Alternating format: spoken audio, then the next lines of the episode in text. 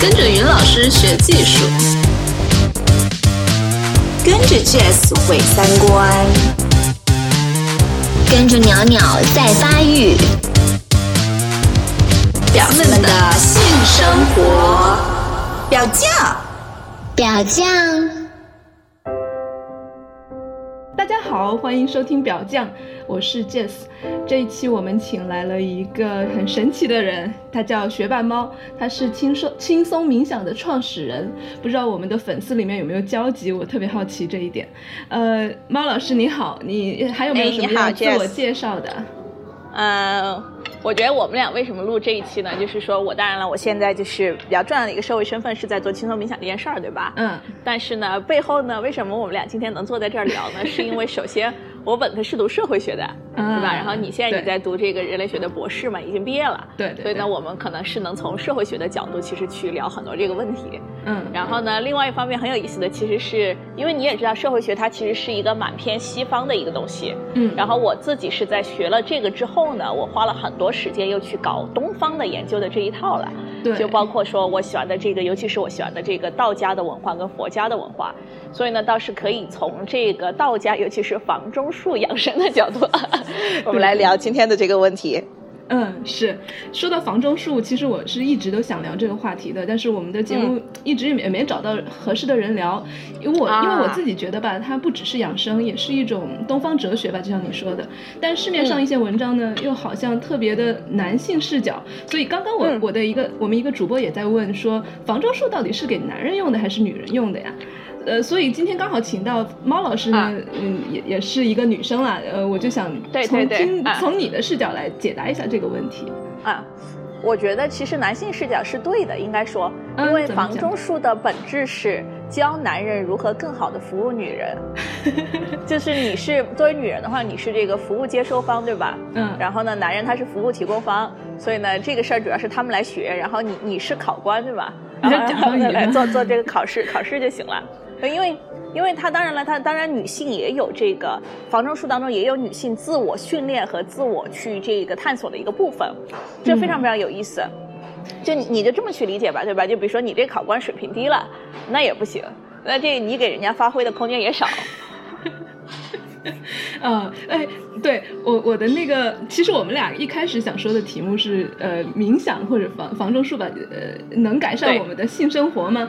所以包老师，你能不能首先简单的从你自身经验出发来回答一下这个问题？我是这么去理解的哈，我觉得这个呢，呃，从这个角度想，我觉得这个技术性的东西它当然是有帮助的，就是包括说冥想，它有一个很重要的点，其实是什么？它能让你的觉知变得更灵敏嘛。嗯，你的这个身体和你的整个感知系统会变得更灵敏，就是你会对很多东西会有感觉。它当中它有一个反面的例子是什么呢？就是你肯定也看过这个报道，就是很多那个就像在美国的话，很多男的说什么，就说啊，他认为 A 片摧毁了他的性生活，是，就是他是沉溺在这个 A 片给他的幻象当中的，然后他没有办法去真实的感觉到，哎，真正跟我在互动的这个女孩子，我们真正在互动的这个过程是什么样子的。所以，其实我觉得冥想它有一个很重要的点，是它从把你从这种幻想、幻觉和这种东西当中解放出来，你能够回到当下，然后重新去感受你自己的身体，然后感受你的伴侣的身体，然后两个人重新再去连接。这个我觉得它是冥想当中其实非常非常有意思的一个点。嗯，对，我觉得你说到这个，我特别赞同。就是冥想，因为它一直不断的提醒你是要回到当下的，回到你的呼吸啊，回到你身体的感受啊，对方身体的感受，你们的互动啊什么的。对，而这些应该能够帮助到，呃，就是如果在做爱当中的两个人，呃，更加的专注吧。对对是的，嗯，就其实你看，就是我觉得就是整个性生活当中哈，你你可以想象一下，就是啊，我们先讲不好的经验。就如果我们能能够减少不好的经验，其实是不是好的经验就变多了？不好的经验其实大部分不好的经验都是，突然你就不知道你自己在干嘛，然后你觉得你跟对方始终好像就，就大家都没在一个频道上面对吧？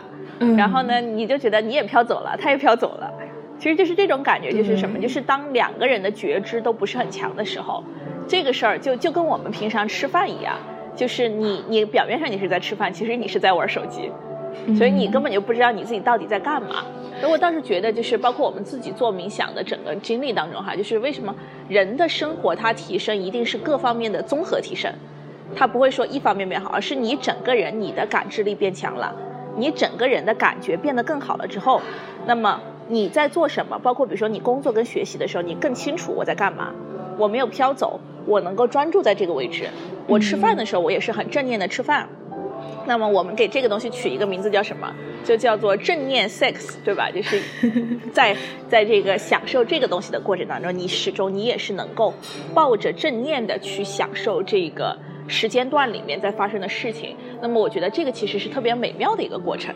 嗯，哎，那我们先呃，就是来给小白科普一下吧。就是呃，我们的听众里面可能也有一些不太明白冥想或者正念是什么东西。就正是呃正反的正，念是念头的念，对吧？对。呃，你大概给大大家讲一下吧。啊，好。这个东西就是，其实它是从佛教的概念出来的。大家都知道佛教它讲打坐嘛，对吧？然后呢，后来呢，到了美国，这个东西它跟心理学结合出来呢，就变成了一个正念疗法。嗯。那么它的核心就是说，你要去练习冥想。那么练习冥想不是坐在那儿发呆，而是说透过冥想的练习，我们是不断的把自己的注意力，比如说放到我的呼吸上，那么这是一个练习；要么是放到我的身体的感觉上。然后呢，要么是放到说某一个就是很具体的一种身体的放松上面，那么这当中非常非常神奇，因为这个东西我觉得大家真的自己可以要去体验一下，就是当你的注意力完全在呼吸上的时候，你会发现你脑子里面那些嗡嗡作响的杂念就不见了，很多这种很烦人的情绪呀、问题呀，它似乎一下子就消失了。这个时候你就很实在的就感觉到，我这个人活着，我在此时此刻跟我身边的所有东西我在互动。所以，包括我们很多用户，他是什么呢？他练习冥想一段时间之后，他会有很大的几个变化是什么？就是第一个，他突然说，他觉得我以前好像从来没有看到过这个世界，然后我从来没有觉得叶子那么绿过，我从来没有觉得过某个东西那么漂亮，因为因为我们的感官重新打开了嘛，然后我重新可以开始去品尝和品味这个世界。然后还有一些人他会说什么，就是觉得自己的听觉变得很敏锐了。因为我们如果人他是长期沉溺在我的情绪和大脑里面的话，他没有办法听到说事实上身边在发生的东西，而我们从自己的这个大脑里解放出来之后，一下子就明白哦，原来事实上在发生这么多美妙的东西。嗯，哎，说到这个感官的时候，我觉得嗅觉也应该是一个方面，因为我们人类其实是经常是一个非常视觉和听觉的动物。但是，呃，我好像看你昨天给我推一篇房中术的文章，他说，哎，对，对，其实人的嗅觉是常常被忽略掉的，而且在两个人的互动里面，其实你能够闻到对方是不是想打开，想跟你接触这样。对对对，是的，你怎么看？哎，这个特别好呀！你听说过那个吗？就是什么？就是为什么香水总是跟性感联系在一起，对吧？包括那个法国电影《香水》，你肯定看过。那个是人肉香水。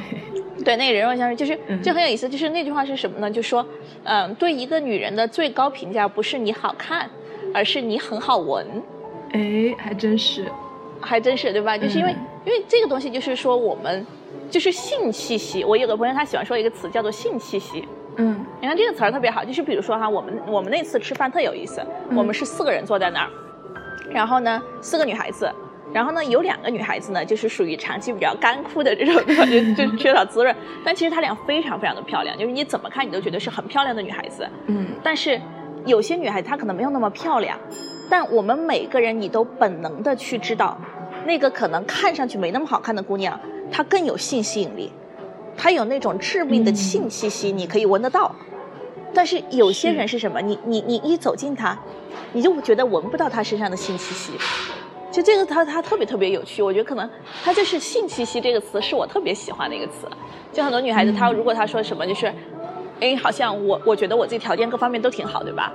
为什么没有人喜欢我？就恰恰是他没有打开这一感的东西，就是他没有一个性气息散发出来。哎，那就没办法，对吧？是是。哎，你说到这个，我想到那个《黑天鹅》那电影，你看过吗？啊，对对对，就是就是那种感觉，他就没有性气息，对吧？是，嗯，也也只有等到之后，他有一点黑化了，或者有一点把自己全身心的投入到跳舞这个事情里面，他才开始变得性感。对，嗯，对对对。哎，你这个例子觉得，然后他当时那个他的反面就是他特别讨厌的那个女孩子，嗯。那女孩子她就其实就是一个特别有生命力、特别有性气息的一个姑娘嘛。嗯嗯，就带她去酒吧上什么什么的那种，那那样一个姑娘，我觉得那个角色就拍的特别好。对，但但这个也让我想到，你看她前面那么纯良就不性感，那是不是就是那你怎么看这种好像似乎看起来要有一点坏坏的女生才有那种性气息？啊，我觉得这个问题是个好问题，对吧？尤其是中国女孩子，她都应该特别想这个问题。嗯，呃，就这么说吧，就是我认识的女孩子当中哈，有性气息的，它只它一定有一个特点。就是性气息，你可以把它等同于生命力。嗯，生命力就是什么？生命力就是一个动物的，你就把自己想成一个动物。包括我们等会儿会讲到道家的所有东西，你看道家它让你人要回归本本真嘛，对吧？嗯，其实就是让你回到一个小动物的状态上面。那么小动物它是什么？小动物它就是我要吃，我要睡，对吧？然后我还得交配。嗯，它对于自己的欲望是非常的接纳。他正视他的欲望，然后他去释放他的欲望，他去表达他的欲望，这个是一个人他的生命力很核心、很核心的部分。那么，所以为什么我们大部分很多人都会发现，中国的女孩子为什么没有性气息？是因为她如果有性欲，这个 which is 很正常的一个东西，对吧？嗯。但是她就觉得我不应该有这个东西，我要把它压抑下来。嗯。那么她压抑的东西就是她的生命力。她如果生命力她不能得到释放，那这个人很显很显然，她就是不会有。不会有新气息的，所以倒不是说你非得乱来，对吧？嗯，而是说你能否是正视自己的欲望，然后明白这个就是你作为动物性当中很本能的一个部分，而不需要你去压抑它或者说评判它的一个东西。嗯，哎呀，说到动物这个，我最近也是特别特别有感触，就也听到一些就是演员们，嗯，就是。为了开解放自己的天性，打开自己的这种生命力的话，他们也会去模仿很多动物嘛，什么就是模仿一个变色龙啊，模仿一个什么。然后我自己也是最近发现有一个不知道是瑜伽还是什么的流派叫 Animal Flow，你有没有听说过？哎，这个我还不知道哎。哎，特别好玩。我我是最近在 YouTube 上看到一些视频，然后就是那种瞬间就爱上了这项运动的那种感觉。它你只需要在家里就是稍微大一点儿的一块地吧，就可能三四倍瑜伽垫的那大小，然后你就在地上。嗯，就爬呀、滚啊，学各种动物啊，然后你发现这个运动做完了之后，就感觉特别神清气爽，然后全身肌骨都打开了，就整个人打开了。对，而且你有有大量的爬和滚的动作，然后你就觉得哇，就就是你说的特别释放心里的小猴子或者小小豹子的那种感觉，真好，真的特别好，嗯。然后我觉得动物身上也可以学到很多，嗯，就是关于处理。呃，创伤，我最近也在看一个一个很很著名的一本书，叫什么《Waking the Tiger》，就就是讲，就比如说很多人有那个 PTSD，都是因为，嗯嗯，你你你受了一个呃很大的一个创伤，很应激嘛，然后就就之后很很长时候都恢复不过来，然后就。做噩梦啊，什么一直压很多年呀，然后他就说，你去观察野生动物，你就会发现，它在呃那些很多很多动物，它在遇到，比如说嗯兔子在受到什么呃猎豹追击的时候，它其实除了呃战或者逃这两种很有压力的反应之外，它还有一个是叫 freeze，它就它就动，它就不动了，它就在就不动了，对对对。但是如果如果后来它有机会逃掉之后呢，它就可以嗯。全身颤抖抖一下，然后那个生命力又回来了，然后他就不会一直在那个 freeze，就把刚才的恐惧给抖掉了，意思就是。然后他说，但是人好像经常，他也有有时候也有 freeze 的那个那个动作，就冻住了，但是很就没有一个抖的过程来释放啊。对，然后我就我就啊，我那本书还没看完，我不知道他后面有没有讲。通过性高潮来达到抖动的这样一个抖，把它抖掉。但是我觉得，嗯，有时候其实你你你不管什么途径的达到的高潮吧，都都有。对，我觉得有一个很放松的感觉。对女生来说，我不知道对男生是不是有这样的。有的嘛，肯定有的嘛，对吧？嗯 嗯。那就你说这个抖动的放松的这个点特别好，我觉得就是。对，而它不不是说那种有意识的抖，而是有点像啊，它就是像电流一样，让身体自己释放出去了。对，它好像就是一个东西，借由你身体通过了，然后你自己也没有说我一定要怎么样，对，这种感觉特就特别好。嗯。嗯，哎，对，然后那，那说到这个，因为很多男听众可能就会想，那房中术好像很多人听到的时候就会想，哎，能不能帮我延长、延时啊，帮我持久，帮我呃硬的更好啊？可能好多人都是从这种技术性的、功能性的角度来看的。啊，呃，然后你能分别说一下吗？就是一是技术性，二是如果呃从更哲学的层面怎么来嗯帮男性理解房中术这个东西？我们就从这个，就从技术性的角度来说吧，先。对对对。就我觉得你等会儿这个，因为我我肯定说呢没有那么完整，你等会儿可以就是我们这个播客发出去的时候，你就把我昨天发你那个文章，其实就附到链接在底下嘛。好的。嗯。这儿就讲个故事哈，这个东西，呃，我研究这个东西呢很早了，就好几年前就看过。嗯。因为你你研究中医跟道家这一块儿，你是一定会碰到这个东西的，然后就发现它特别有意思。然后呢，去年三月份，刚刚三月份，我不是去泰国避了一次黑关吗？对对，这就特别有趣，呃，当时在泰国那个叫道家花园，这是中国非常非常有名的一个老师，但是他是中泰中泰混血儿，就他其实是在泰国的一个呃道家老师，叫做谢明德老师，他自己在泰国做了一个五星级酒店，然后呢，他就其实就是把所有道家养生的功法分门别类的去开成课，然后呢做成产品去教给大家，当时他正好在开一个课，就是房中术的课。然后这个课是专门针对华人开的，所以我也遇到很多的这个呃男性跟女性朋友一起去上房中术。他是当然他有中文也有英文，就是这一次我遇到的这个课是专门给中国朋友教的。嗯。然后呢，就他们就就都去了，呃，然后呢他特别逗，然后呢他还这那个就是什么呢？就是他那个有商店嘛，对吧？商店里面就是各种各样的这个内容产品嘛，应该叫。然后呢，其中有一个内容产品呢。就是一个 VCD，然后 VCD 有四碟，啊，就就是就是就是一个什么呢？叫做 How to Open Her Body for Fun，就是如何 And be the and be the lover she wants。哦，如何打开他的他的身体？呃，放，而且还不是，就是怎么讲？对，为了愉悦。如何如何在身体，如何在在他的身体里获得更多的愉悦？嗯。然后呢，如何成为更能够满足他的爱人，对吧？哇，那个点我没买，你知道吗？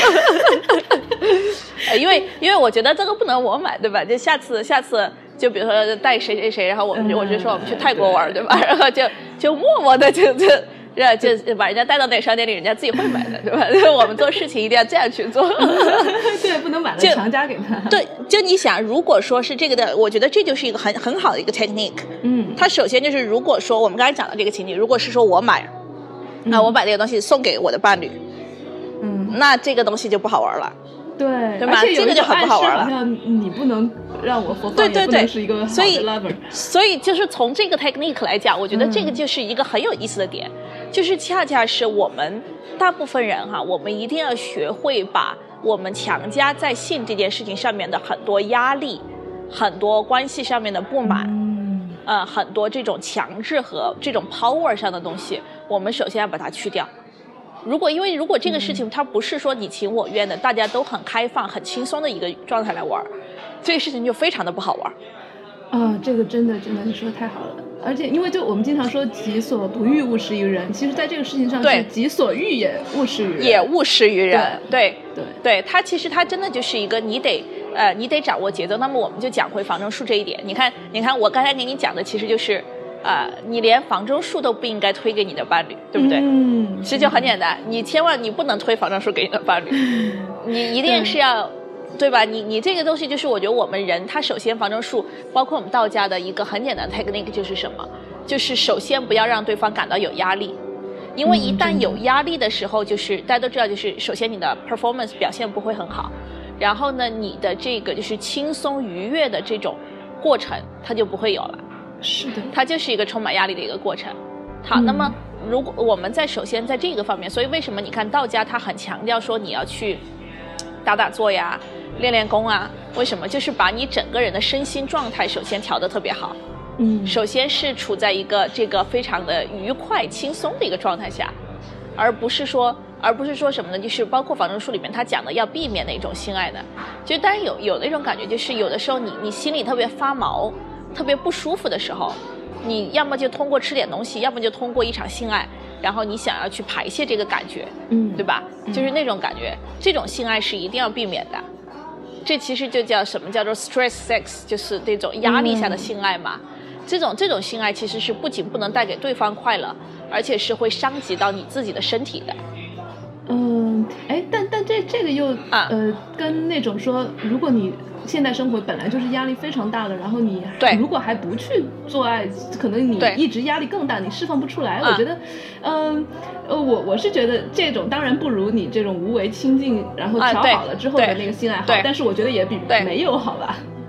呃，就是这样当然，就是说，我觉得你你说的很对，就是说，呃，但是如果说你有这种发毛的感觉，你要把它压下去，那肯定对你也是有伤害的。嗯啊、但是呢，我们也讲，就是说纯从 sex 的角度来说，嗯最好的 sex 它其实是什么？就是呃，一定是一种你自己的身心状态特别好、特别愉悦的时候，对方的身心状态也特别愉悦的时候，然后呢，大家去享受这个东西。好，然后呢，你中间你讲的这个叫什么呢？就是用我的话来说，就就叫做方便面 sex，对吧？就是就这个东西就跟就跟就跟 junk food 一样，就跟垃圾食品一样，对吧？就是你、嗯你吃它当然是带来一些好处的，当然能够带来给你及时的这种很强烈的刺激和满足感，这没有问题，对吧？但是呢，就是说，呃，你慢慢的随着你的成长，那我们每个人小时候就是你看，那他二十出头的时候，他基本上都 都很喜欢吃垃圾食品，对吧？然后呢，到了他再年龄再大一点了，他的生命更成熟之后，就是你慢慢的你体会过更高级的快乐之后，你就会慢慢的去把这种对垃圾食品的执着给放掉嘛。哎呀，你这个比喻特别好，就是对就跟它其实就是一个过程爱吃那种什么特别辣的那辣条啊，就是啊对 又他要的就是重口味。对对对对，当你变那等到你这个，对，等到你嗯就是不是你变老了，而是你有一嗯天你突然真的体会到了更高级的快乐，嗯呃，你就你就慢慢的你就你就可以 let go 了嘛，对吧？就是说你就可以放手了。所以我觉得这个点是一个很重要的一个点，就是我们大家都知道是什么，就是所有的东西它的形态会变得越来越高级，你的生命整个发展过程当中，其实很多事情它也会发生嘛。所以并不是说好像那种清静无为的人，他就呃不吃东西了，或者说他没有性生活了，不是这样的，而是他对于这个东西他看得越淡，他反而越能够去享受它，因为他是主宰这个东西，而不是被这个东西那种欲望给牵引着。我觉得这是它最终它很很高级的一个面就在这儿。那么你再说技术性的东西，嗯我觉得技术性的东西其实就是非常非常简单的一些东西。嗯那比如说，包括就说你这个，呃，就是讲到的是什么来着？就是其实就是前戏要足够长嘛，对吧？foreplay 一定要足够的长。嗯然后呢是什么？就是说，呃，你在这个过程当中，你一定要去放慢你的节奏。呃，前戏长是什么？前戏长的目的是让几个感官都被充分的唤醒起来，嗯就是尤其是你刚才讲的嗅觉嘛，对你刚才讲的嗅觉，嗯嗅觉如果没有很长的前戏，它是释放不出来的。那么如果没有嗅觉的参与，就是我们刚才讲那个性气息，它事实上它就没有在用，它没有在释放。你就你你其实就是，如果说是一个好的 sex，它应该是什么？就你你能闻得到对方身上的那种性气息。这两个小动物，它其实它是彼此的闻到了，我们俩之间都散发出了这一个东西了。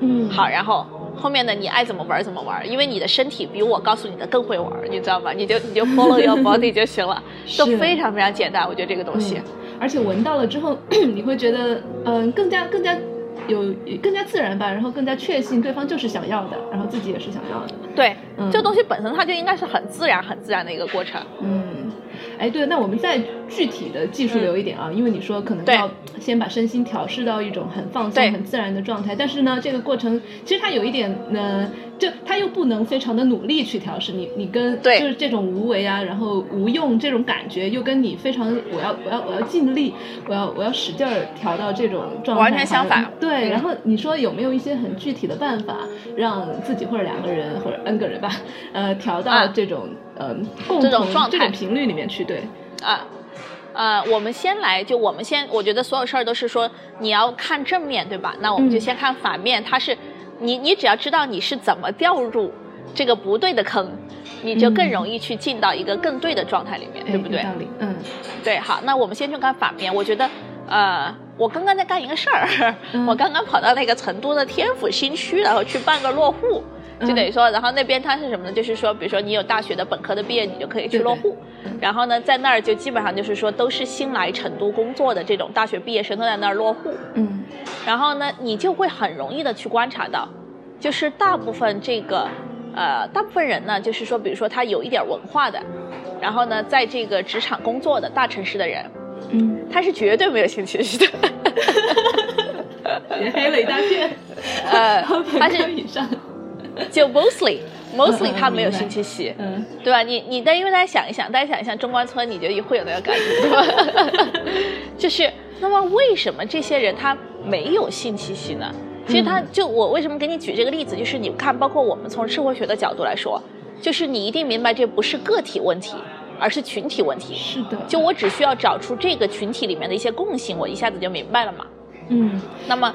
那么很简单，他的对你说的他们没有性气息，其实呃，我觉得区别在于他们可能自己也会，你比如说说到中关村或者宅男，我们呃印刻板印象里，他也其实也会撸，也会看 A 片，他都会也会对，所以他是有性的，他他不是勃不起，他是有 sex 的，对，他他没有性气息，然后他没有性气息，嗯，就就就有的男的对吧？就比如说有的男的，他可能他条件特别好，那他走近我。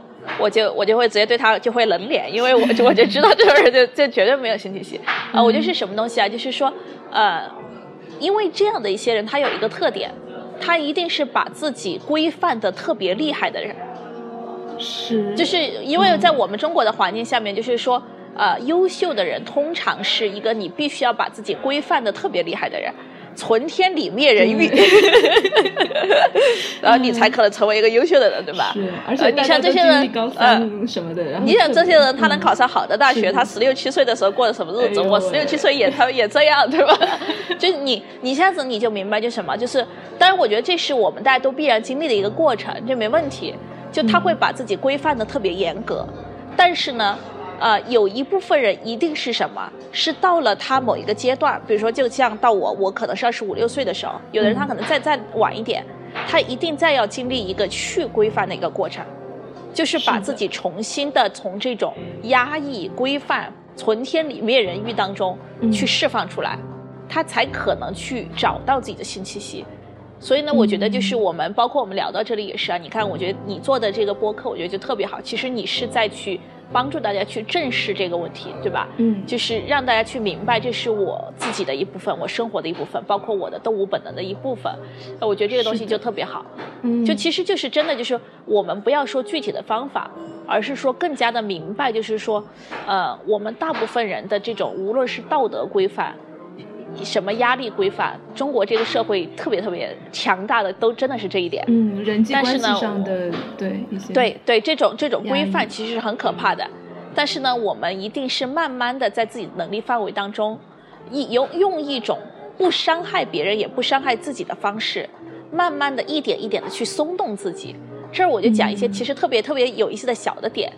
你知道我，我觉得就是对于一些女孩子来说，你你我不知道你有没有看过一个日本的那个电视剧叫做《昼颜》哦，看的，他是讲出轨，你你有印象吗？就我觉得日本人他这个把握的特别准，他是从一支口红开始的，就那个女孩子，她她用一支口红，就好像她原来那个规范和压抑的那个东西一下子就松动了一点点。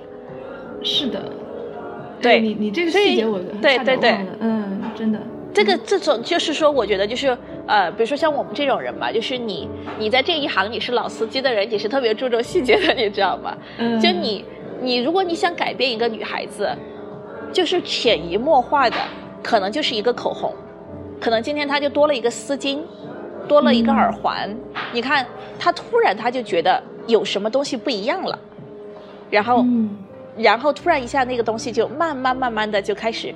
叠加，然后开始形成了一个，就是松动。你看，你垒起来，你也不是一天两天垒起来的，对吧？松动也不是一天两天能松动的，但就有那么一两个一两个点，然后突然一下，好像一个新的门打开了，然后新的东西就进去了。其实这就是一种很好的松动，包括其实男孩子也是。嗯。啊，我曾经啃过一块很 很硬的硬骨头，没有啃下来。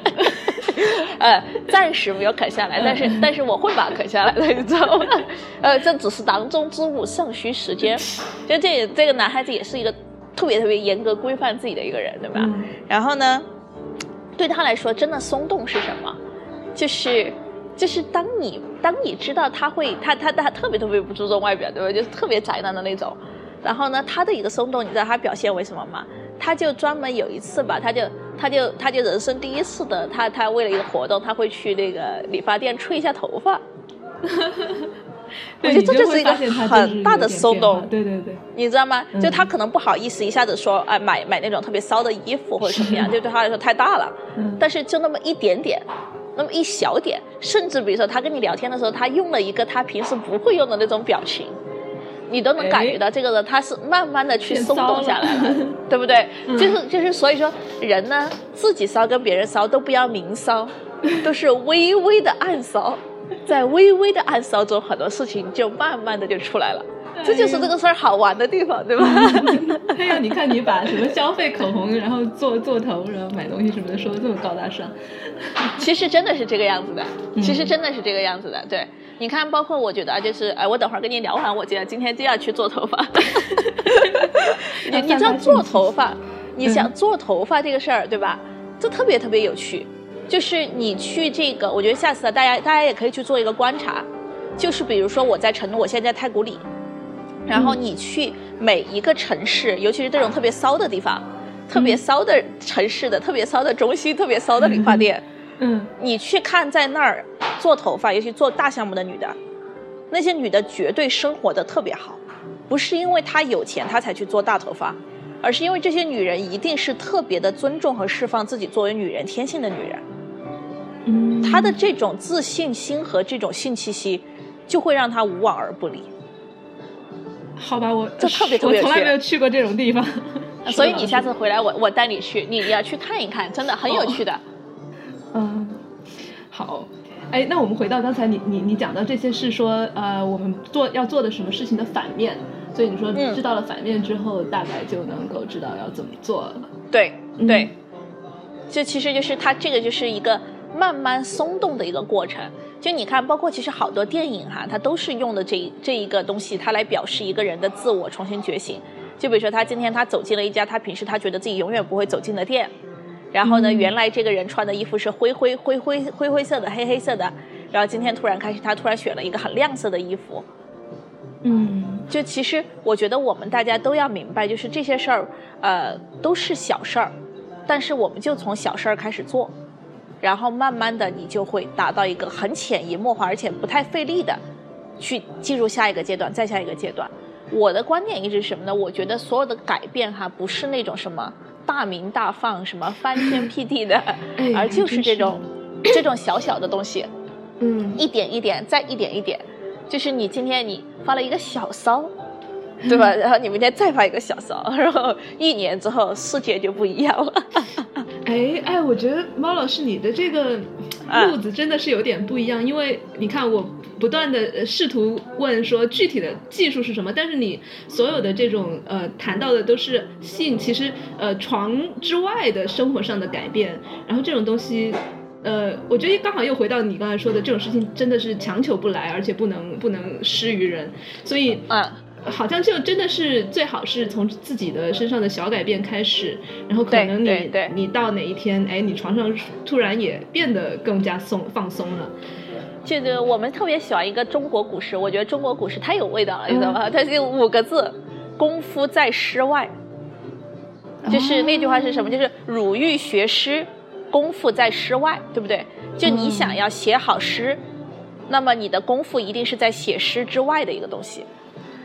这是我做，这是这是我我觉得我觉得真的所有事情的哲学都是这样的，就你想要去搞好一件事儿，这个功夫恰恰不在这个事儿本身，而一定是在这个事儿的外延的很多东西，然后你外延的很多东西到了，对你外延的东西做好了，这个东西自然而然就有了。嗯，功夫在室外。啊，对，这就什么？就我，嗯，对对，我我们，你看，我们大大家现在其实最渴望的是两个东西，嗯，一个就是性，一个就是金钱，对不对？是，你想赚钱，功夫也在钱之外，就其实就是你去做产品、做服务，你把别人用户服务好了，这个钱是自然的一个过程。嗯，其实就是这个就是功夫在室外，我觉得就是非常简单的一个道理。哎，真是特别特别好。嗯，哎，那那我这我这还有一个，还想到一个，我有一个朋友，而且不只是一个朋友跟我这样说，就是他呃自己也是没问题，但是呃跟人相处的时候就会突然一下，你你可能一开始很有幸运，然后突然就没。感觉了，然后就怎么样都，比如说男生就勃不起了，或者女生就我知道，我知道啊。对，然后就有点感觉是自己的脑袋比身体跑得快，然后脑袋把所有的一切想象了一遍，然后就没错没错就没了，就那种感觉就没了。对，对你你这个你怎么看呢？我觉得这个其实你看哈，就是这个东西跟我们突然不想干一个工作了是一模一样的一种感觉。哎，怎么说？对不对？其实就是其实没有发生什么，然后呢，但是你可能某一刻。你突然被某一种很强烈的厌恶感的情绪给抓住了，然后呢，你你把那个情绪，比如说你认为这个情绪是这份工作引起的，或者你认为这个情绪是这个伴侣引起的，然后因为你想要甩掉这个情绪，对不对？嗯。然后呢，那么你下意识的你觉得什么东西能最最快让你甩掉这个情绪？那一定是甩掉这个人嘛？嗯嗯。一定是甩掉这个人，或者甩掉这份工作。嗯。你能够最快的去甩掉这个情绪。所以为什么年轻人谈恋爱都是这种，就是要么爱的死去活来，要么就就 这样，对吧？要么突然就变成了仇人，因为因为其实就是两个人，他在没有很明白事儿之前，他们俩其实都是不断的把自己的很多情绪、爱恨投射到对方身上，然后不断的去，就其实你你爱的不是这个人，而是说他给了一个你一个机会，你去投射你的幻想和不符合你的幻想，然后你一直在这儿跟自己的头脑玩一场虚假的游戏嘛。嗯，对，很多都是自己脑子里在编故事。对，嗯，哎，所以，所以就是说到这种，对对身边这个人产生了厌恶感，然后，这个你会有什么补救吗？或者说，也是在室功夫在室外的这种感觉？我觉得真的就是说，跟这个人没有关系，对吧？无论他是一个什么样的人，就是我是一个著名的跟前男友分手了之后都还是好朋友的 这样的人。其实我觉得没有什么厌恶不厌恶，就是就是我首先我觉得有两个层面哈。第一个层面就是什么？就如果你真的就特别厌恶一个人或者特别厌恶一个工作了，其实对年轻人来说他特别正常，就我就换个环境或者换个人也蛮好的，因为这可能是一个最快的一个解决途径。然后呢，第二个就是说，我觉得你恰恰你就不用去补救。而是你花更多的时间去跟自己待在一起，去整理自己的这些情绪，然后你慢慢会发现什么呢？慢慢的能够去接纳这种情绪，然后慢慢的意识到，其实这个情绪是因为你自己而引起的，而不怪这个人，不怪他本身怎么样。然后其实这个时候就是当你变得更成熟的时候，你能够去撼动你的情绪了，然后你才能去撼动你们俩之间的关系嘛。嗯，哎，这个这个是。嗯，我自己也觉得可能还有一个方面，就是很多人他他不管是跟谁在一起，他好像都觉得性这个事儿没什么趣味。但我觉得，呃，有一部分原因是这个人可能平时太端着了，然后因为性是一个特别容易释放出你很丢脸呀，或者很对对对对，很很丑，甚至有些丑态或者一些这种东西，可能如果你不敢或者面对身边对这个人没有到一定的信任，或者是。嗯，就是愿意展现自己脆弱或者丢脸的这一部分的话，也是有。但是我觉得现在现代社会好像越来越难，就就约炮越来越容易，但是你爱越来越难。对，哎，或者是这种脆弱越来越难。嗯，你说的说的太好了，我觉得这个就是什么点呢？呃，就是我觉得当然约炮它是一个很正常的一个过程，对吧？就是当我们还是动物性的时候。呃，我觉得它是个特特别特别好的一个事儿，然后呢，但是慢慢的你会发现，为什么老司机他不喜欢约炮呢？因为我们明白，就是说这个东西真的就很很无聊的一个东西，就是就是，然后然后你刚才讲到这个就是什么？就是呃，性其实应该是两个人去打开完成一个所谓天地的统一和谐的一个过程，嗯，对不对？天地的统一和谐怎么讲？就是阴阳嘛。你看，其实阴阳是不是讲的就是这个东西？那我们听众里面有很多 gay 啊、拉什么的啊。啊，不，我就跟你，我那天也跟你讲了，就是说，他不是说好像非得一公一母，对对，而是说他的、你的、你的阴阳的、你的能量跟对方的阴阳的能量，然后你们俩就像太极图一样去融合成一个更大的能量。嗯那么这个过程当中，你包括你其实就是说什么，就是真的你讲的这个词就很好，就是说我得敞开我自己，而且我一定是一个把我自己最脆弱的一面去暴露出来的一个过程。嗯而我们很多时候是什么呢？就是如果是你是约炮，或者说你对你的伴侣没有那么全身心的信任和喜欢的时候，你可能是敞开了你的身体，但是你你始终你自己是非常清楚的知道，你心里面是 hold 着的，嗯。你的心是关起来的。是，而且就是跟你最开始说到的这种人好像飘飘到不知道哪儿去了就这种感觉，就有时候嗯。你、你会发现身体可能距离为负，但是你还是感觉对方很远，就对，嗯。对对，真的是那个感觉，就是反正两个人就就就没有这种感觉，就是没有这种感觉，没有办法，你知道吗？嗯，对，嗯 就没有办法啊。对，对，嗯，是。那哎，那你刚才提到这个呃阴啊阳，你能再讲一下吗？就是你好像说每啊个人的身体里面都有阴阳的部分，对跟我们其实就是觉得女的阴，男的阳这种对不一样。就是其实是这样子的，就是说我们从中医的角度来讲哈，每个人是不是身体都有一个能量能量平衡？嗯那么都是其实你都是有阴的能量和阳的能量嘛，对不对？嗯就这两个两两个能量，当然每个人可能比例不一样。比如说有些女的，她可能就是这个呃阴柔的方阴的能量为主，阳的能量为辅；有的人她可能就是阳的能量为主，阴的能量为辅。嗯那么我们的身体和我们的心灵，我们为什么会喜欢另一个人？是因为两个人之间的能量它会特别互补。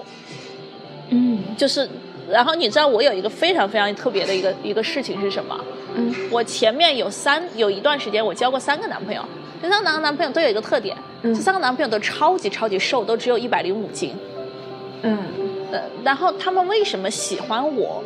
嗯就是因为其实是他们是很弱的那种，就他们其实是阴能量大过阳能量的男男孩子。嗯我是当时的我是一个阳能量是大于阴能量的女孩子，所以他们都反复跟我提过，就是很觉得我这个人就是生机勃勃的，嗯，就特别有生命力。然后他就他因为他自己的那种生命力就不是太够的人，他就特别喜欢你这种人。嗯，哎，那你反过来为什么会喜欢这样的人？我也一样啊，嗯因为我的能量过多了之后，是不是其实就是我也得找一个空间去放我多余的能量？哦，就不不就就一定其实就是所有的关系都是有人给有人拿，对不对？嗯如果两个人都是能量特别强的人，为什么不能在一起？因为他们之间没有一个容纳的空间，哎，还真是，就是很简单，就很简单，对不对？那嗯比如说，你想为什么为什么男人他很多越强的男人越成功的男人，他越喜欢找一个很温柔的女人？就是嗯他有很多东西能够给的时候，他需要对方是一个非常有空间能够去容纳他能给出来的东西的女人。嗯而恰恰他不需要一个女强人，因为女强人总很告诉告诉他，我不需要你那些东西，对不对？就没有存在感，就是大家之间那个、那个呃，就是所谓的关系当中，对。关系当中的能量流动是平衡不起来的，就没有办法，嗯嗯。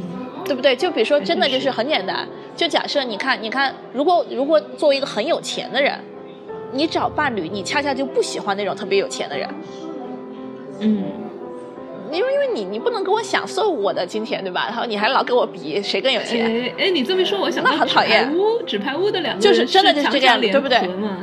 他是强强联合。嗯然后最开始 Claire 比较弱的时候，嗯其实是不是他很好的去安放这个 Frank 的能量？嗯，过多的一部分，他其实他起到一个阴柔和安抚的作用。是，但是当他到后面他的能量变得过强之后，他们俩之间的那种戾气就无处安放了。所以为什么 Claire 要跟那个作家在一起？哎，就他用那个作家再去安放他自己的能量。你这个这太有意思了是放之放之四海而皆准。嗯，嗯，有，因为就就你真的有一定道理的。嗯因为你就去看看，就是说，所以，所以我们现在为什么大家很多这种择偶观念，他很傻逼，你知道吗？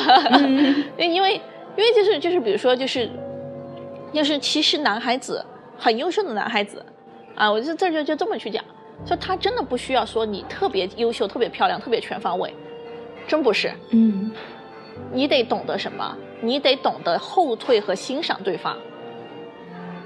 嗯，就是就是就是我们今天是什么？所有人都想成为最优秀的那个人，就是阳能量过强了，对吧？就是其实我们大家就是叫那个乾坤的乾，就是大家都在自强不息。对，就但是我们这个社会，对，嗯，对，但是我们就大家之间的亲密关系为什么有问题？是因为我们太少有人懂得坤道，坤道就是阴的能量，叫什么？就是厚德载物。俩字儿啊？就是乾坤的坤，坤对吧？嗯，乾乾就是其实皇帝一样，对不对？嗯，坤就是像皇后一样。那么，那么当然不一定就是说非得是男的强，女的女的弱，对不对？嗯，不是这个意思，而是说你自己的关系是什么样的能量平衡，你自己要知道。那么有，如果关系当中有一方他是这个自强不息、积极进取的人的时候，嗯，另外一方你的角色一定是一个厚德载物的角色，就是一个接纳、鼓励、包容、欣赏的一个角色。他只有这两个角色在一起的时候，整个关系才能够去运转。但是如果两个两个人都是那个接纳、包容、鼓励的，他也不行，对吧？他两个人都是有空间，他也填不满。所以你看，当你这样去看的时候，你你就会明白，我们这个社会当中，啊，不是说最优秀的人跟最优秀的人在一起，不是这个样子的，而是每一个人他在找的是跟他能够流流动和互补的这样的一个人，就非常非常有趣。哎，我觉得你这个说的特别好，就是这种阴性或者坤道这个东西，它不不不是说只有女性身上才有，而是你自己去找到你这个平衡吧。而且我觉得我们不能就是好像说这个东西就，我我的一些可能女权朋友就会说啊，你这个是不是本质化呀？你这个就是这个对对对女性身上的东西就有这个呀？我觉得不是这样的。呃，而且如果你全所有的女性也去。呃，或者说有这种阴性能量的人也去特别特别努力的往上冲、往上爬，做一些很他就很累，他也做不了，他也做不了。是，而且我我我最近也在看一些，就是也是关于呃身心灵方面的东西吧。他就是说，其实我们大家很小时候可能。呃，大部分人得到的都是有条件的爱，就好像是你一定要做成什么事情，你才能够我才能对对对对被尊重。但是这这就使得大家都是那种向上爬的，很很努力的那个样子，因为好像很少有人能够。得到那种无条件的，就你你不管做成什么样，你不管有什么情绪，我都在你身边，我都我都接纳你这个现状。没错，没错。我觉得这个，我我最近也是体会到一些，嗯，不管是跟身边的伴侣啊、朋友啊，的就开始尝试着做这种无条件的接纳对方的情绪和和对方现在现在的状态。我觉得哇，真的是特别的解放的感觉。对，很棒很棒的感觉。嗯。确实，其实其实我觉得是什么呢？就是我刚才当然讲的是关系当中的主要互动模式，嗯，但我们自己想一想，其实每个人身上这两面都是同时存在的，所以我们得学会首先给自跟自己玩这个游戏，对不对？你的身上其实有一个小人是说，你看你今天怎么才赚一百万，对吧？然后然后你你你另外一个小人，其实你身上还有一个小人，就是其实告诉你啊很 OK 没有问题，对不对？你可以今天不高兴。你可以今天不想做事情，我可以去接受这个东西。就是其实我们身上这两个小人儿，我们每个人其实一辈子，你最终你自己要去了解你这两个小人儿。就如果说你你想一想哈，如果说一个只有刚才讲的啊，很 OK 呀，没有问题呀，啊你不用做啊，这这样的一个一个一个角色出现，他也是有问题的，对不对？因为他一定会让人泄气和丧生丧失斗志，他会让人变得无力。嗯，对，你看，包括那个像像我们著名的俞敏洪老师哈，嗯，他们几个的他们几个的老婆都是以悍妇出名的，就是恰恰是这个女，对，就是就我认识好多企业家的老婆都是绝对悍妇，但是他们其实这些男人他也需要这种绝对悍妇，就是他们逼着这些男人出去找钱，出去成就，他们用一种不那么好的方式，反而成就了这些男人。嗯，这特别有趣，你知道？就是听着觉得整个人的啊，挺压力很大呀，这些男人。对，我我就是当然压力是很大，对不对？嗯，就是你肯定从首先承认压力是很大，但是呢，我们就是我觉得所有事儿你都是换个角度去看，就是但他也得感谢那一份压力，如果没有那份压力，就没有他今天的成就。嗯。我感觉你是在一种阴阳平衡的这种角度在看这个，就是我们所有的问题都是什么呢？就是说，呃，法无定法，就不是说你家里有一个什么很温柔的老婆，对吧？或者很温柔的老公，然后你出去奋斗你就很行。我觉得真不是这样的，就所有的事情它都是有一种，啊，阴里面有阳，阳里面有阴，柔里面有强，强里面再有柔，在整个循环和流动的过程当中。这个事情它的微妙之处就在就在于这个地方，你必须自己去感受你现在和你的对方，你们处在什么样的一个能量循环当中，然后你现在是加一味辣椒，还是给他加一点清油，这只有你自己知道。吃火锅了，开始。对不对？真的就是这个样子。我说，所以这个东西多妙啊！你看，就是吃火锅，红锅白锅，真的就是这样的。它就是一个，就是一个非常非常有意思的一个哲学的东西。嗯，而且我特别同意你说，你要多跟自己玩，自己身上有，呃，我觉得有时候不止两种声音了，各种各样的声音，你要去都让他们在场。我觉得也是，这也是正念冥想做的事情，就是你脑子里飘来什么念头，你不要去打压它，你让它经过你，让它让它让它呈现出来。然后不一定完全认同，你就去观察这些不同的念头之间怎么样对话，怎么样，嗯，甚至有的时候他们有对抗，你也去看它。我觉得这个真的是特别，嗯。你看，我觉得这是什么呢？就是呃，马克思老师讲的矛盾论，对吧？啊，我特别喜欢这个东西，就是就包括那个还有那个塔勒布，他不是有个书叫《反脆弱》嘛？嗯嗯。就就假设哈，我们来说，一个特别温柔的女孩子。也是一点都没有性气息的，嗯，是的，因为她她的温柔就是比如说啊，可以啊，啊，没有问题，就是就是他随时都是那种，包括男人也是，对不对？就一个男人，如果他对你太好了，或者啥要求都满足你，你你绝对不喜欢他了。哎，就是你说的，对不对？你绝对不喜欢。就是为什么我们都不喜欢备胎？男人不坏，女人不爱的，呃，通通俗版的高级版，你这个是？就是对，就是这个坏到底是什么？其实坏就是，就是因为他必须有的时候好，有的时候坏，他这个生命才是有流动性的生命。这是一个，如果你不是那么规范自己的一个生命，你肯定就是有的时候很逗，有的时候很很很软，就是你你是始终在变化的。真正的性魅力是这个变化的过程。哎，对。哎，这这你刚才说什么法无什么法法法无定法法无定法法无定法，我觉得这个就是说，嗯，就是变化，对不对？就是就比如说你问我怎么赚到一百万，我跟你说有无数种方式可以赚到一百万，对不对？嗯，就是法无定法，但是当下你自己能做什么，想做什么，只有你自己知道。嗯，这就是你自己去把握的一个过程。这其实我觉得就是包括性的哲学，性就是叫做性命法诀嘛，对吧？道家就是性和命，对不对？我们为什么我们的生命又叫做性命？嗯，又叫做性命，性就是生命。怎么看？它它两个是什么样的一个关系？就是命里面命的根子就是性，嗯，而性和命就是一个东西，对不对？就是你的性的水准反映出你的命的水准。哇。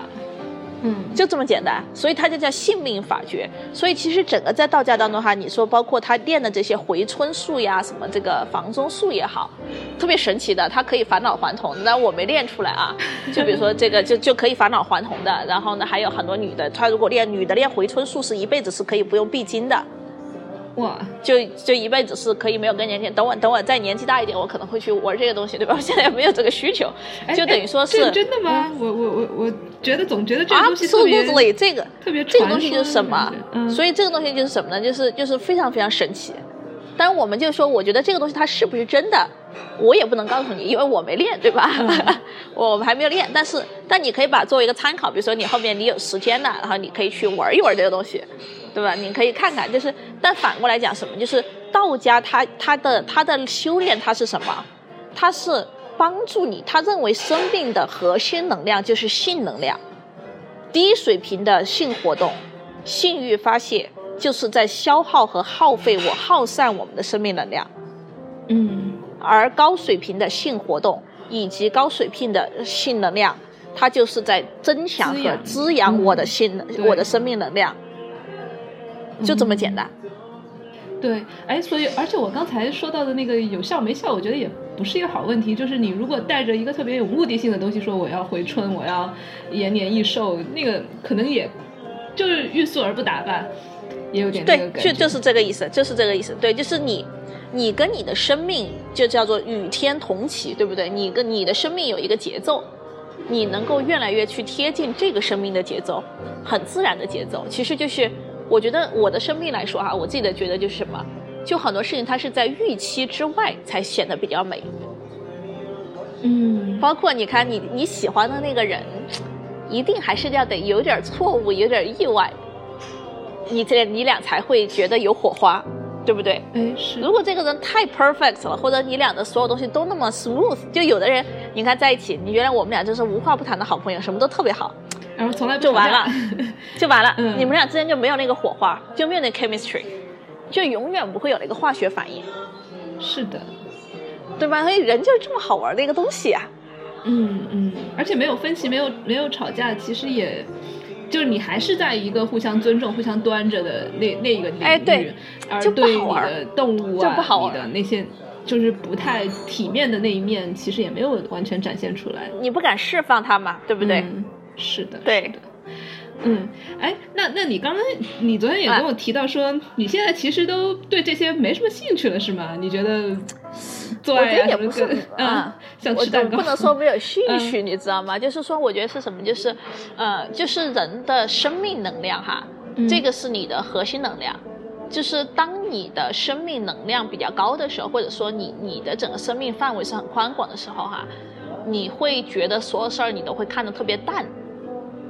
应该用这句话来说，就是你会把一切，你你成为了一个真正淡定的人，不是说你不用不要这些东西，呃而是你把这些东西都看得特别淡。然后这个就跟我做事情一直的逻辑是什是一样的，就是你只有把一个事儿看得淡、看得清的时候，你才能把这个事儿做得特别漂亮。嗯。对，是的，是的，哎，你这个是特别高的境界了啊！那你你想到这个，我就想、嗯想到，嗯，面对比如说我们有很多青春期的男生，他就是从来没有做过，然后特别特别渴望，然后你你怎么让人家看淡呢？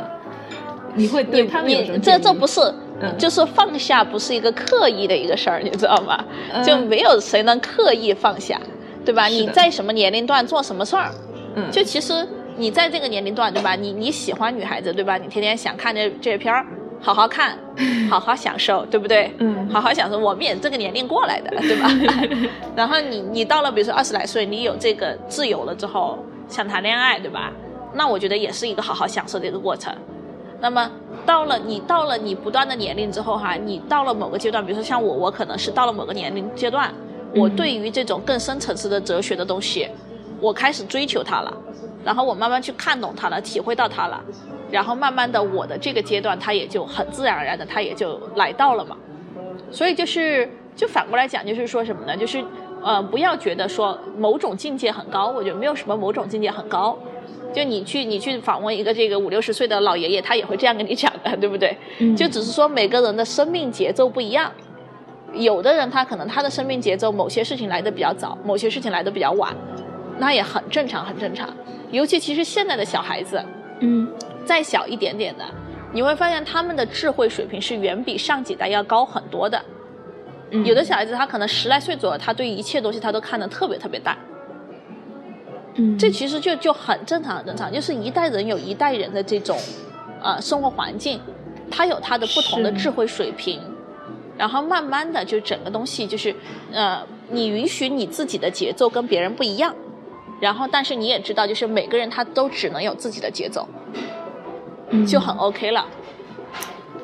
哇，果然是这。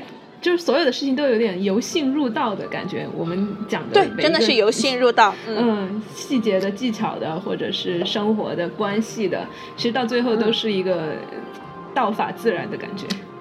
对，你知道吗？我刚才讲那个很难很难啃的硬骨头的那个人，嗯嗯呃，他三十岁了，嗯，然后呢，他从来没有过这方面的经验，你知道吗？哇，就是怪不得你很想啃。，but，嗯但是我不得不承认，就是他对我的性吸引力是超过任何一个男孩子的。哎，这个是怎么回事？就，所以这个就是什么？就是就非常非常有意思，你知道吗？就是可能是什么呢？可能是他的这种这种这种经验，他让我觉得特别喜欢。那么也可能是什么？也可能我觉得就是什么呢？就是，呃，就是你得承认他也有他自己的生命节奏，对不对？嗯，就不是说好像，我觉得可能某某种程度上来说，这恰恰恰让我更喜欢他。他不是一个说好像大家都觉得二十二三岁你应该怎么样，应该怎么样，你就得怎么样的一个人。嗯对，对不对？就嗯就你不是迫于这种，呃，社会压力或者怎么样，你就你就去怎么怎么样的一个人，嗯这反而让他特别有魅力。是，而且他可能这三十年来都把重心放在其他的领域，让他变得很在那些领域很擅长。然后，关键我觉得，如果如果他本人真真的是没有那种，我我我觉得我三十岁还没有做过，就很很自卑，他不会这么觉得，对对对，我觉得这一点很重要。嗯，对他不会这么觉得，然后然后我就会觉得，我就觉得这个人特别棒，你知道吗？其实这个人他本身他他给我的感觉他就会特别棒，就是那种就会让我觉得其实很有吸引力，这非常非常有意思，这非常有意思。就是我认识的很多男孩子就长得特别帅，然后呢就是走到哪儿就是那种就是喜欢的女孩子超级多的那种，对吧？嗯。就对我表达了，我就觉得我说我真的就对他没有那个感觉，我就没有那感觉，那我没有办法。哎哎，那这这个人三十岁的这个人他。嗯，你觉得他有性气息吗？就像我们刚才所说到的那种，我不知道对别人来说有没有，对我来说他很有。好吧，反正你你你怎么都能圆过来。啊，不，真的是这样的，就是嗯，所以就这就这就很难说，对不对？有些人你看，某些我们都认识的人，对别人来说都很有性气息，对吧？哈哈 是是，那没办法，怪我了。张老师默默中枪。其实是什么？就是你要对你自己很诚实。嗯，你要对你自己非常诚实。就是这种东西，就是什么就不好说。虽然虽然他就他也知道我喜欢谁，对吧？他他老他就老笑我，他说怎么喜欢这么一个？就说我眼光很差。嗯，我能扛得住啊，对不对？我不怕嘲笑。哎，你这个点也很重要，就是对对对自己很诚实。然后，因为如果我们刚才讲到的所有东西啊，你要有性气息，你要这样那样，如果你觉得自己跟自己不不合适，然后嗯，也不是自己想去的方式，那哦，听了猫老师这样一说，我去试一试，我觉得那也也也不是一个特别好的办法。哎，我给你再举个例子，就是就是其实我们大家都得承认，就是说我们有的时候找另一半哈，或者找男女朋友，嗯。呃，或多或少有点虚荣心，对吧？嗯，大家喜欢找个条件好的，或者说看上去特别光鲜亮丽的。哎，太对了。嗯，其实是这样的，但是呢，这恰恰呢，这这这这是我自己经历过啊。当然了，就是说，其实每个人都是你你经历过这个阶段，你就知道什么呢？就是当然他看上去特别光鲜亮丽，然后你俩走出去就是什么郎才女貌，巴拉巴拉巴拉巴拉那种，对吧？就你可以想，就是从社会标准来说，就就大家都觉得特别好，你俩也觉得特别好。但是这都是社会层面的东西，但是只有回到你自己、你自身层面的内心最深处，你就知道，其实你不喜欢这个人。从动物本能来说，就你们俩之间的那种东西就是没有。嗯。就无论报纸上、电视上怎么把你俩对吧对吧什么 dream couple 之类这种东西，嗯，你自己内心里面知道没有？当我我经历过这样的一段感情之后呢，我就突然就对这个东西是一点都不看重了。嗯，然后就会明白，就是说，你只能对你自己非常非常的诚实。是的，嗯。哎呀，天哪！我们从那个房中书聊到怎么聊到这儿来的？这是哎哎，最近有那个奥斯卡的一个获奖影片，叫做那个《魅影逢将》，我不知道你有没有看。嗯，叫什么？就是《魅影逢将》，他讲的就是那个，呃，他其实是这样的，他就是讲了一段爱情，就是讲那个英国最好的一个那个高定的服装设计师嘛，就很很贵族的一个人，叫 Woodcock。然后呢，他爱上了一个餐厅里面端盘子的一个侍服务女生的故事。嗯。然后呢，这段爱情是，呃，就是什么呢？这种爱情就是属于是没有社会社会不认可的一个爱情，对吧？就是跨越这么大的社会阶层的一个爱情。嗯。但是呢，最终其实就是两个人是只有在彼此身上能够去暴露脆弱，愿意为对方变得脆弱的这样的一个感情，嗯，特别了不起。我觉得这片子，哎呀，就当你真正明白爱是什么的时候，你就你就明白了。嗯，所以我当然了，我觉得我觉得我对那个同学，我不能说是爱，嗯，我很很很坦诚说，我觉得我不能说是爱，我觉得这是纯粹的一个动物本能的一个东西，啊，包括我自己对他，我也跟他说过这个样子。但是呢，我觉得，我觉得一个人能对自己的动物本能很诚实，诚实，对，这是这让你具备了可以去爱的基础。是的，而且爱它不是一个我们经常电视里面说的那种动心的感觉，而是它它其实是一种艺术，一种一种技术，需要你去也是去练习去培养的。而且你得自己真的能去体会得到，你体会不到就就等于零。你必须是自己去体会的一个东西。嗯，但但嗯，对你刚才说到那种，可能大家都追求一个呃门当户对啊，男才女貌嗯这种东西。呃，我觉得一定程度上，如果你呃不够强大，或者比比如说经济上不够独立，你如果有一个自己喜欢的，但是社会地位什么不匹配的人，其实对也是一种呃压力很大的感觉吧。我其实之前也有类似的感情经历，就嗯呃，反正可能也是当时自己还小或者怎么样，就觉得对对对，好像撼动不了。嗯，我觉得就是什么呢？就是真的就是，呃，每个人都得都得有一些经历吧，对不对？嗯嗯，就说你到哪个阶段呢，做哪个阶段的事儿，handle 不了的，那也没办法。就可能自己还 还变得还不够大。对，嗯，对对对，你确实就是我们那个时候都是说，嗯、自己还没有这个心力、能力，其实各方面的，对不对？嗯就你的能力、你的心力都得都得具足嘛，然后呢，很多事儿它才会变得顺利嘛。所以这个时候，我觉得就是说承认，啊、是真喜欢，然后呢，承认那个时候可能也是不足够有能力或者有魄力去做这个事儿，嗯那么就是让它变成一个美丽的回忆，也是一个非常非常好的一个东西嘛。是也不执着这个东西。嗯，对对对然后做你现在能力范围内可以做到的对你最嗯对，有些人有些东西呀、它注定成为遗憾，但是那些遗憾呢，注定比较美。嗯嗯，就我们宁愿有很多的遗憾，很多的错过，那你的生命还是比较丰富的，对吧？哇，我们的鸡汤猫老师，哎，嗯因为如果如果说哈，你你你就觉得就是，哦我觉得我们最怕的是什么？最怕的是生活太太稳定了，就像一潭死水。是的，是的，我觉得你今天不断的福是个很幸福是个很可怕的词儿，你知道吗？对你不断的提到这个变呀，这种嗯呃无常这种东西，我觉得真的是生命力的体现。对对，真的是这样的。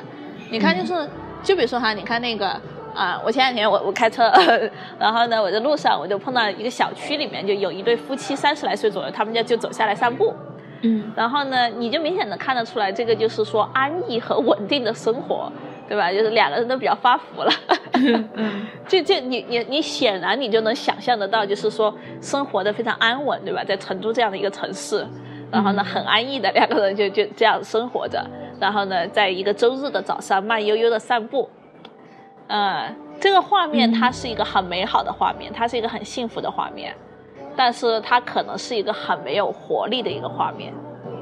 嗯，就是你看到三十多岁对，但但你看到三十多岁的，对你看到三十多岁的人，就是那种安逸发福的人，嗯，你可能真的会感觉到很多东西。我觉得大家可以重新去感觉一下，哎呀，你可以重新去感觉一下，嗯，我这次回国也发现我的同学怎么都发福了呀，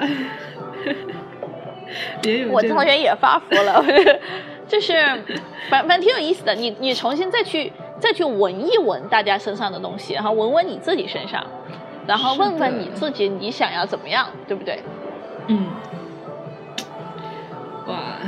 真是啊！我们最后回到一个、嗯一个特别呃技术流的问题吧，因为嗯我我们这期的那个音频剪辑师呃呃让我帮帮忙问的，就是我说你要讲好房中术，然后他说 我不知道，他说如果你对这方面了解，聊聊潮吹吧。哎，我还我还不知道潮吹跟房房中术有什么这不很简单吗？啊这不很简单吗说？这有啥好聊的？啊嗯呃，我告诉你吧，这个就是，嗯、嗯、就首先是什么哈？就是首先，首先你前面已经讲到了，就是你得这个女孩子特别的放松和打开的一个状况下，这个事儿才会发生，嗯对不对？就是如果说那个啊、你对对方没有那么多的信任和开放的时候，你都不会有这个，不会有这个感觉，嗯对不对？然后呢，啊、我们可能都都碰到过一些男孩子，他会认为这个事儿才能证明他今天把你服务到位了 是是，很多人可能都有，but 嗯只要遇到这种男的，你赶快跑，你赶快跑。这是这这就是什么呢？就是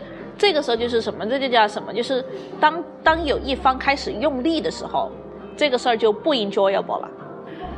哎太是了，而对吧且因为很多人对啊嗯就如果你让我觉得我今天不这样，我就对不起你，那对不起，今天我一定不不能这样，对不对？我今天这个事儿就不会发生了。真的，而且要就是因为苦练啊。技术啊，去学什么你这个东西它不是技术的东西，真的不是技术的东西。嗯，就因为你想想这个东西，其实它跟尿尿是差不多的一个东西，嗯，它有点像，对不对？是是，那你的你的心里要多么的这个安全稳定，然后你才能在另外一个人面前做出这样的一个事情来。是的，是的，所以这个他，尤其是尤其其实像对于我们这种人来说，我们说说实话，我们都是头脑特别强大的人，嗯都是学会了能够去保护自己、保卫自己的人，对吧？嗯嗯，那这个东西就是，所以，所以它恰恰就是什么？就是你越想要它，就越没有。是的，就不管对是但是男男生还啊是女生，对，但是我也我有一个朋友，他这方面他超强，你知道吗？嗯嗯 就一个女孩子，对吧？一个女孩子就是，呃，就是就是他是他是特别能够来感觉的一个人。然后呢，他可能首先我觉得就是确实人跟人的身体不一样，他可能这方面他就是相对会敏感一些。然后另外一方面是什么呢？就是呃，她跟她的男朋友他们是特别能够去找非常刺激的玩法的。嗯，比如啊，就，比如说就是。嗯就比如说，在这个电影院的后面，前面都是在看电影，对吧？嗯啊，然后呢，比如说在野外，对吧？嗯，然后呢，这种刺激的感觉，然后他自己又很享受这个刺激的感觉，对方也很享受这个刺激的感觉，啊，效果呢就会特别好。是，而且就是像你说的，对啊方那个给他一种安全的环境，对对对做这个事情。但是你觉得嗯这个东西一定是好的吗？我不觉得是这样的。哎，怎么就讲？我觉得，我觉得就是每一个性爱体验，每一次的性爱体验，它都有它的独特性。嗯你尊重，甚至有的时候，我觉得有的性爱体验它甚至没有高潮，没有潮吹，它不失为一个很特别又很好的性爱体验。嗯，甚至那种东西你会、嗯你会记得更久，是，而不是说而不是说那个我潮吹了，我怎么怎么样。那这个就是什么嗯对，这太城市化了。嗯，就是甚至有的时候，我觉得你可能也会有一个经验是什么，就是包括因为我对于性的这个东西，我我看的可能更泛一点。嗯有的人，你跟他第一次拉手的那件事儿，在你的生命中刻下的深度要远比上床这件事儿要厚很多很多。有有有，而且不只是说初恋的时候，或者你其实到很大很大不只是对很大年龄，不只是会遇到这种。对，对对，所以就嗯是就是当你重新站在一个高，我们今天为什么这么看重一个事儿？因为我们也是社会标签加给性加给高潮潮吹的这些东西太多了。就如果你没有性生活，你就是一个 loser；如果你嗯没有潮吹，或者你没有让对方潮吹，你也是个 loser。嗯，所以我们想要得到它，但是如果我们这样去想，这个事儿就完全毁掉了。是是，你就你就已经完全就是跟你的生命脱轨了，对不对？你嗯好像就是你恨不得要发个朋友圈嘛，对不对？有那个东西，我可以发朋友圈，这叫朋友圈式生活。我才他妈不要生活在朋友圈里面。真 的真的，哎，又回到大我们刚才说的那种视觉动物啊，大家可能真的对又就会觉得啊潮吹了，然后或者你你怎么样了，就就才会说明了某些东西，对不对？对，嗯，嗯，但但你多无聊啊！嗯你看这些人多无聊。是朋友圈生活，嗯，但哎，那那刚才你也提到这种不潮吹，然后低谷式的性爱体验，它是怎么一回事儿？我们之前好像讲，嗯，我们节目也做过弹催，但是我想听你讲讲这个啊低谷式的，我觉得我、嗯。我我不知道什么叫低谷式，就我觉得就是反这样。高潮吧，或者不是，就跟高潮啊不一样的或者就这么说哈，比如说有一天我们两个人可能可能大家本来想这样的，嗯。啊，到了中间某个阶段，可能有一方不想了，或者说感觉不太对，然后大家就停下来了。嗯，你不觉得这个体验其实非常好吗？因为就是不是嗯对，不是你非得要进到达某个点，它才是对的，而是两个人到了这个点了，大家能够去停下来，然后也能够去舒舒服服的就在那儿休息了，难道这不好吗？嗯啊，这也是很美好的东西。是你这么一说，我想起来一次，我啊跟一个、呃一个一个人吧，一个男生，嗯我们也是呃在呃进行到过程中，然后他说，嗯、我们要不要互相尿一下？然后我们就跑到浴缸里去，然后但是去了之后，但是好像觉得，哎，嗯就不想了嘛对不对？然后我们两个就一直坐在浴缸里聊天，聊了一晚上，就是这样，就觉得这个也啊挺好的，嗯。其实非常美妙。嗯嗯，其实非常美妙。所以就是，就是如果一个懂得爱的人，就你刚才问我，就说是不是到了我这个地方，我对这个东西为什么我看得很淡？嗯。因为你无时不刻没有在享受那个快乐，你就不需要只固定于那一种形式才能享受那个快乐。嗯，而如果你认为你只有那种形式，甚至达到潮吹这个效果，你才能享受这种快乐，那对不起，那说明你这个人没根本就不懂得那个快乐是什么东西。嗯，而且你这个再说宽一点，也不只是性和情感方面的，没错你自己能过好你的日子，你在生活中看到蓝天白云也会很开心。对对对，嗯就是就是有的时候，比如说你跟一个人，呃，我们刚才讲就是有的时候没有做，比嗯做了可能更好。所以我们不要对做了这件事情，对吧？有有那么强烈的觉得它这么好，对吧？是呃，很 OK。你学会，当你学会敞开和学会打开的时候，你就会发现，就是你有一百万种方法，就是法无定法，你可以体会到这种这种快乐。嗯但你如果你非得觉得我只能那样那种方法，我才能体会到快乐，那就对吧？那你就窄了，你就自己把自己给给框框死了嘛。嗯，哇，哎呀，今天聊完真是神清气爽。对，那猫老师最后还有没有什么啊跟我们的听众说的？我觉得，呃我觉得反正今天其实聊得特别好，就是说你也很很很对你很懂得这个东西，就是其实我们大家都明白，就是什么东西它都只是生活的一个层面，对不对？嗯那我们生活恰恰生活的哲学的艺术哈，你看中国那个什么道可道非常道，对我正这种中华哲学，嗯中华哲学的艺术到底在哪儿？就是我一旦告诉你那个东西是什么，你一旦对某个东西产生执着，你一定就走上了一条危险的路，嗯，因为所有的事情都是在变化当中，嗯所有的事情都是在变化当中。但是人呢，又总想要某种确定感和安全感。嗯，那所以我们我觉得就是什么呢？突然怎么为什么最后要用一种马云老师的方式来收场呢？就是拥抱变化，对不马云？说过这个吗？我都不知道呃，。对，阿里巴巴要拥抱变化。哦其实你看，我们包括我们自己创业也好啊，我们过人生也好，是不是就是一个拥抱变化的一个过程？是的，就如果我们我们的精力放在抗拒变化上，那我们在生活当中的痛苦会很多，快乐会很少。嗯，但如果我们的精力放在如何拥抱变化，如何与变化共舞，我尊重我此时此刻我的身体的感觉，对方的身体的感觉，我们俩之间的感情感觉场在变化的过程，那可能真的就是这个，你就开始跳舞嘛，你就真的是就是旋律就舞动起来了。那也许这样的话，我们都能达到一种更美妙的生活状态吧。哇，真美！哎呀，你嗯我我最后再补充一个，你说到这个，就是我我感觉我们刚才说不要把路走窄了，我突然就想到那个最近很火的《头号玩家》也是，就是你不要觉得只有只有性或者只有什么这一条路啊，没错，没错，没错。你看他就他就会找找路嘛，对不对？对，而且有时候以退为进，以以慢为快，这种东西都是嗯很很耐人寻味的。很耐人寻味。所以你看，这就是哲学，嗯，哲学的魅力也就在于这里呀、对对，哇啊，太棒了！我们呃今天就暂时聊到这儿，今后有机会再聊聊哲学呀、什么，对甚至对对头号玩家或好其他。好的好的好的我特别好奇你那个嗯什么闭关啊什么的，我们今后啊，对，闭黑关的那个东西，对吧？对、嗯，对，好，好，那我们就跟听众说再见吧，这一次，哎，好好，好先聊到这里啊。拜拜。嗯，好，拜拜，谢谢，拜拜。